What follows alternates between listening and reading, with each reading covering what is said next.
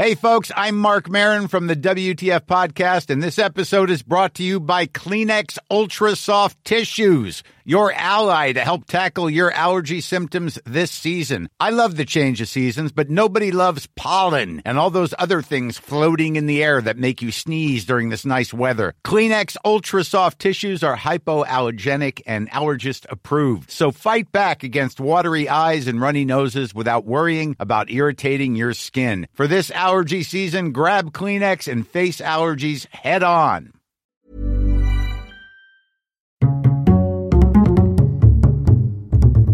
Culture G. Cultivez votre curiosité. Bonjour à tous et bienvenue dans ce nouvel épisode de Culture G. Les amateurs de vin parmi vous ont sans doute déjà entendu ce nom, Phylloxera. C'est le nom d'un petit puceron qui, à la fin du 19e siècle, a plongé toute la vigne européenne dans une crise sans précédent. Nous sommes face à quelque chose qui n'est jamais arrivé.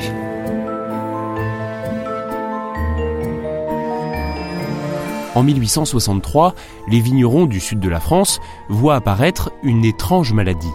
Les feuilles de leurs vignes se colorent en rouge, elles se ratatinent, les raisins ne mûrissent plus et les plants meurent les uns après les autres. En quelques années, cette mystérieuse épidémie s'étend à travers tout le pays, puis se poursuit au-delà des frontières françaises. En moins de 30 ans, tout le continent est touché et près des deux tiers du vignoble français sont déjà détruits.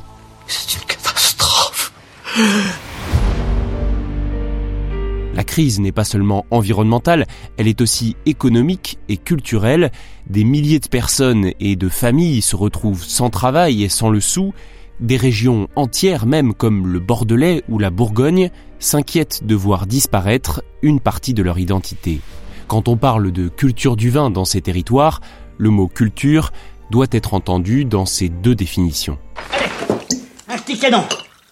Un canon, c'est un coup de vin rouge. J'avais bien compris. Le mot revient souvent dans votre langage. Ah bon non, merci. Je ne boirai pas de canon. Ça fait quand même plus de bien qu'un coup de pied au cul, ça.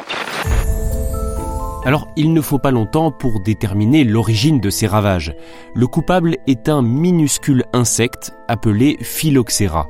Originaire d'Amérique du Nord, ce puceron s'attaque aux racines des vignes, suçant leurs sève, les affaiblissant jusqu'à leur mort. Évidemment, chez les vignerons, la résistance s'organise. On tente des solutions, plus ou moins loufoques, pour éliminer ce puceron tueur de vignes. Quand certains s'en remettent à Dieu, font bénir leurs vignes et installent des signes religieux, d'autres libèrent des crapauds à proximité des plants pour qu'ils se nourrissent des insectes. Mais ce n'est pas franchement convaincant. Des produits, comme la chaux-vive, le sulfure de carbone, sont soit badigeonnés sur les souches, soit injectés dans les sols. Mais c'est en général très coûteux et pas suffisamment efficace, et ne parlons même pas de la question de la toxicité. Il y a toutefois une méthode qui fait ses preuves, c'est l'inondation des pieds de vigne, avec de l'eau. Oui, ça détruit effectivement le phylloxéra.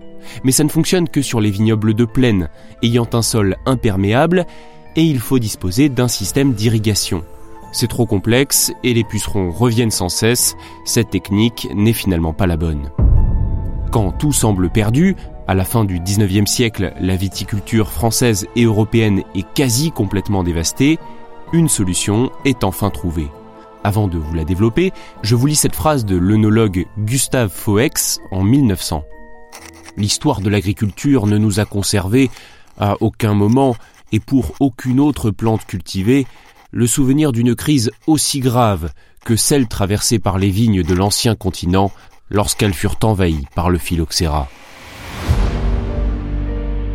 Après la destruction, voici le temps de la reconstruction. Et la solution vient, assez ironiquement il faut le reconnaître, du continent d'origine du phylloxéra, d'Amérique. Et oui, après tout, il y a bien des vignes outre-Atlantique. Là-bas, elles sont résistantes à ce puceron. En coexistant avec lui, elles se sont développées pour lui survivre. On peut donc planter directement des cépages américains. Ou alors, greffer les vignes françaises sur des porte-greffes américains résistants. Autrement dit, on prend un pied de vigne américaine résistant au phylloxéra et on le greffe à la partie supérieure d'un cépage européen, ce qu'on appelle le greffon. Si la greffe est réussie, cette vigne assemblée pousse comme un seul plan, avec les racines du porte-greffe fournissant de la nourriture et de l'eau au greffon, qui produit les raisins de son cépage. C'est un succès. On a enfin une technique qui fonctionne et cela sauve la vigne française. Toutefois, cela aurait fait évoluer un peu le goût et la texture du vin. La renaissance des vignobles prend aussi du temps, et certains d'ailleurs ne se relèvent pas de cette crise, comme celui du bassin parisien. On peut voir le phylloxéra comme un désastre, et il en est un après tout. Mais il a aussi eu des conséquences positives. Si le phylloxéra a fait disparaître de nombreux cépages, il a aussi entraîné une sélection. Après la crise, seuls les meilleurs ont été greffés et replantés, ce qui a amélioré de façon globale la qualité du vin. On pense aussi parfois que l'organisation des vignes en rang est une technique ancestrale. En fait non, elle date de la reconstruction des vignobles. Enfin, de nombreux vignerons ont été ruinés par cette crise et n'ont eu d'autre choix que de quitter le pays.